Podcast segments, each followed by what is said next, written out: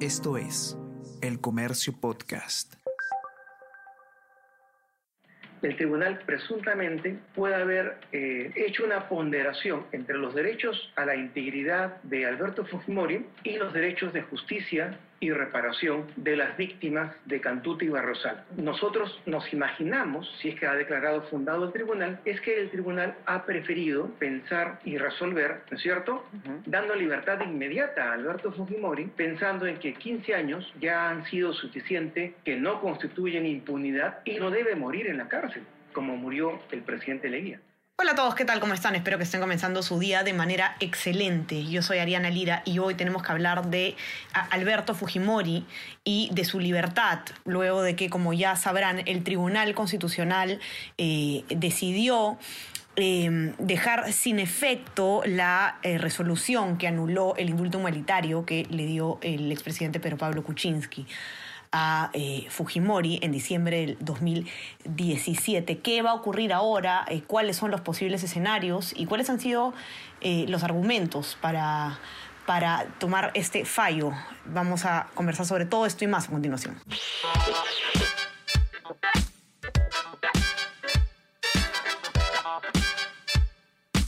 Esto es Tenemos que hablar con Ariana Lira.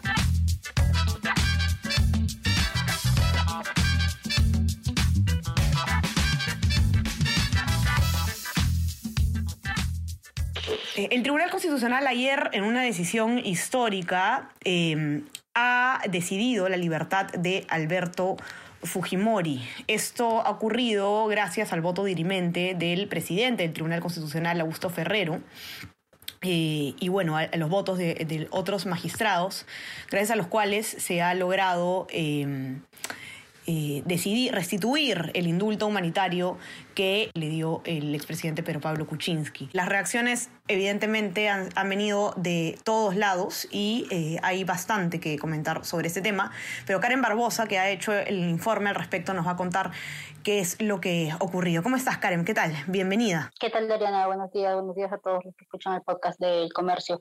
Eh, sí, en efecto, bueno, solamente es cuestión, podríamos decir, de horas que el expresidente podría estar abandonando ya la prisión de eh, Barbadillo en Atevitarte, donde se encuentra eh, recluido cumpliendo una la condena, ¿no? La más alta que tiene 25 años de cárcel por los delitos de homicidio calificado, secuestro agravado y otro más eh, por el caso de la Cantuta Barrios Altos, em, ¿no? Que se le impuso en el 2009. Eh, efectivamente, el Tribunal Constitucional el día de ayer, eh, en un fallo que ha necesitado el voto dirimente del presidente del Tribunal Constitucional, del doctor Augusto Ferrero, porque se encontraban empatados tres votos a favor y tres votos en contra de que eh, fuera excarcelado el señor Fujimori, el señor el magistrado Ferrero usó este conocido fallo dirimente que está habilitado en los, eh, dentro del, Tribunal Constitucional por ser el, presidente, ¿no? Digamos que el voto doble, ¿no? Ah, cuando se produce un empate. Este habeas corpus, hay que recordar que es un habeas corpus que se interpuso eh, a favor del señor Fujimori en el 2020, a finales del 2020, pero no lo interpuso su abogado, el señor César Nakazaki, sino lo interpuso una persona X, el señor Gregorio Parco, que también es abogado, pero lo interpuso de manera oficiosa. Eso quiere decir, eh, en realidad el habeas corpus lo puede interponer cualquier persona a favor de terceros. Nuestra jurisprudencia lo permite y así ingresó este habeas corpus que el día de ayer ha sido resuelto a favor del eh, expresidente Alberto Fujimori, ¿no? Mm, Eso ha sido una sorpresa, pues, eh, como dices tú, no, si hubiera sido un, un, recurso que ha interpuesto la familia Fujimori o su defensa, digamos, lo habríamos podido ver venir quizás, pero esto ha sido algo que interpuso, como dices tú, Karen, un ciudadano X. Así es, efectivamente. Eh, como te repito, eh, nuestra eh, jurisprudencia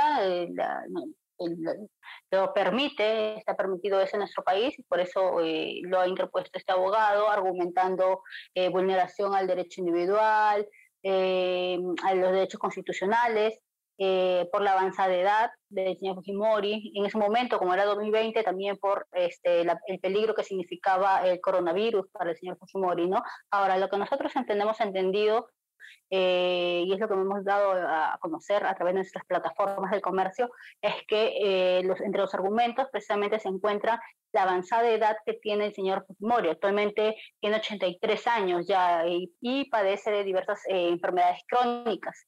Entonces, este es uno de los argumentos fundamentales. Otro aspecto también es que eh, los magistrados que han fallado a favor de este habeas corpus han indicado que el indulto que se le dio en el 2017, acordemos que el señor Fujimori eh, tuvo un indulto en el 2017 por parte del expresidente Pedro Pablo Kuczynski, fue bien dado. Y posteriormente eh, la Corte Suprema anuló este indulto del 2017, ¿no? Por eso es que el señor Fujimori en el 2017, en diciembre, sale de prisión por primera vez vía este indulto humanitario que le otorga Kuczynski y em, casi un año después la Corte Suprema anuló este indulto, ¿no? Ahora lo que el Tribunal Constitucional ha dicho vía este eh, habeas corpus es que ese indulto fue bien dado, por tanto se le ha restituido. no es que en este, en habeas corpus se esté planteando si la condena fue buena, si fue mala, la condena, estoy hablando del caso de de la Cantuta, ¿no? claro, solamente se pronuncian sobre el indulto. Exactamente, lo que se ha analizado específicamente es si el indulto fue bien anulado o mal anulado por la Corte Suprema.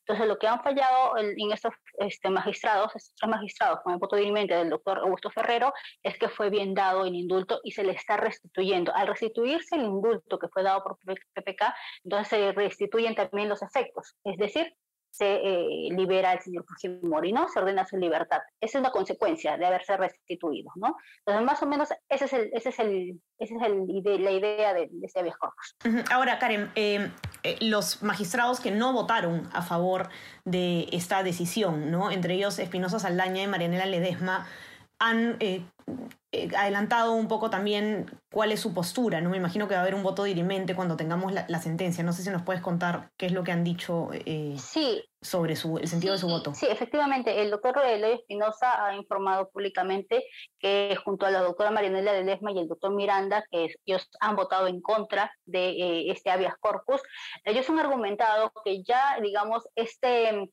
este indulto humanitario que se le dio en el 2017 a PPK, perdón, perdón, eh, por PPK al señor Fujimori, fue analizado ya por la Corte Interamericana de, Derechos Humanos, ¿no? que es una instancia supra, eh, es decir, una instancia máxima más allá del Tribunal Constitucional. Entonces ya ha sido analizado y ha dicho que, este, que la Corte IDH ha indicado que este indulto tiene irregularidades, ¿no? Por tanto, habría sido dado de manera ilegal, de manera eh, irregular. Irregular sería la palabra. Entonces, por tanto, este, no cabría darle, eh, digamos, restituirle este indulto porque aún incluso está en investigación los hechos que llevaron a darse este indulto eh, por parte del señor Pedro Pablo Kuczynski, ¿no? Son uno de los, digamos, argumentos más fuertes que tienen ellos, indicando pues que la Corte Interamericana ha dicho que este indulto fue irregular. Por tanto, no se puede para ellos no se puede restituir un indulto que, fue dado de manera irregular, ¿no? De lunes a viernes desde las 6 de la mañana, despierta y mantente informado escuchando el podcast de las 5 noticias más importantes del Perú y el mundo en la sección podcast del comercio.pe o a través de Spotify, Apple Podcast y Google Podcast.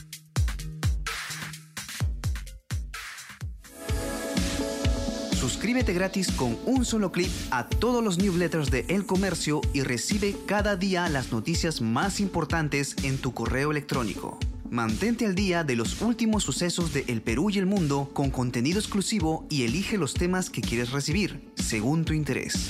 Encuentra una gran variedad de opciones en elcomercio.pe slash newsletters.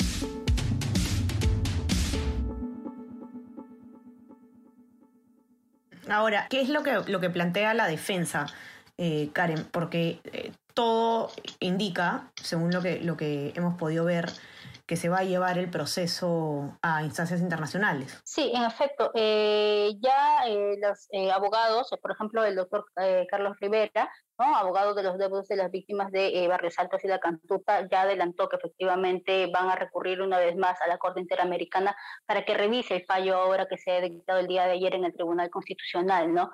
Eh, teniendo en cuenta eh, ellos confían, digamos, que el Tribunal, perdón, la Corte Interamericana va a revertir este fallo y por tanto Fujimori tendría que volver nuevamente a prisión, ¿no?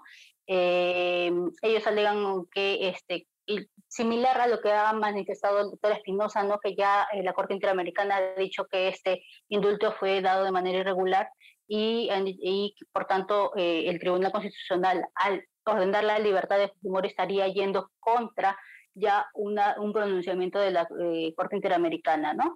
ahí todavía falta un poco más porque, este, bueno, tendríamos que esperar que la Corte IDH se pronuncie efectivamente si fue o no regular ahora este nuevo fallo y ello conllevaría o podría incluso ya decir que, ok, este, ya el Tribunal Constitucional falló, eh, vamos a analizar lo que nosotros dijimos antes y podría incluso volver a decir que eh, el caso se tiene que resolver internamente acá en el Perú, ¿no? lo cual conllevaría a que se inicie un proceso judicial ¿no? Eh, que terminaría una vez más en el Tribunal Constitucional, ¿no? Es, digamos, que es un círculo que se podría, un círculo vicioso que se puede generar a razón de este caso, ¿no? Tendríamos que, te digo, esperar a ver qué dice la, la Corte.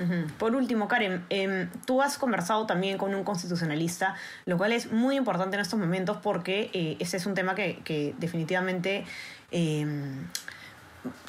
mueve mucho los ánimos, ¿no? Estamos hablando de eh, un, expresidente que fue condenado por delitos de lesa humanidad y evidentemente la reacción, o ha habido una reacción muy fuerte en contra de esta eh, decisión. Y una pregunta que se hace, eh, que se hacen muchos es si puede anularse o no el, el, indulto humanitario o si hay alguna manera de, de revertir esta decisión. ¿Nos podrías comentar ¿Qué te ha contado el, abogado constitucionalista Rafael Sánchez? Sí, efectivamente, hablamos con el doctor Rafael Sánchez, constitucionalista, y lo que él nos ha explicado un poco es que eh, este, em, eh, digamos, el indulto humanitario que ha sido restituido por el Tribunal Constitucional, ojo, estamos hablando del indulto humanitario, no de la sentencia, sino del indulto humanitario, eh, no puede ser anulado por el presidente de la República. Ya el Tribunal Constitucional en anteriores casos se ha pronunciado sobre este punto indicando que eh, ya un indulto humanitario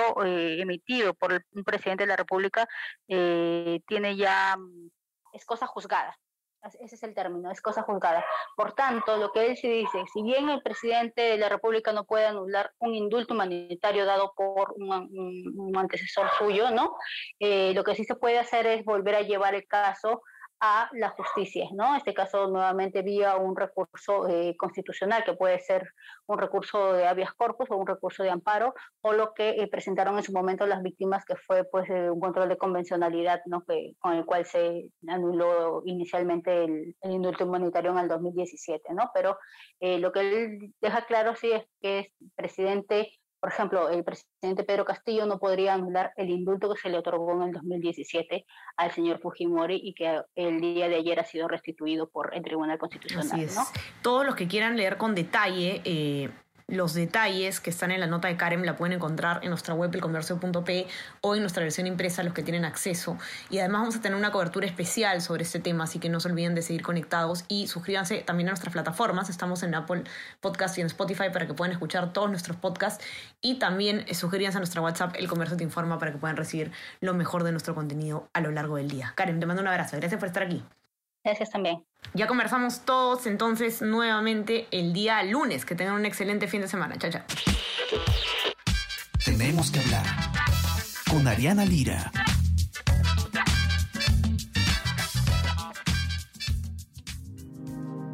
El Comercio Podcast.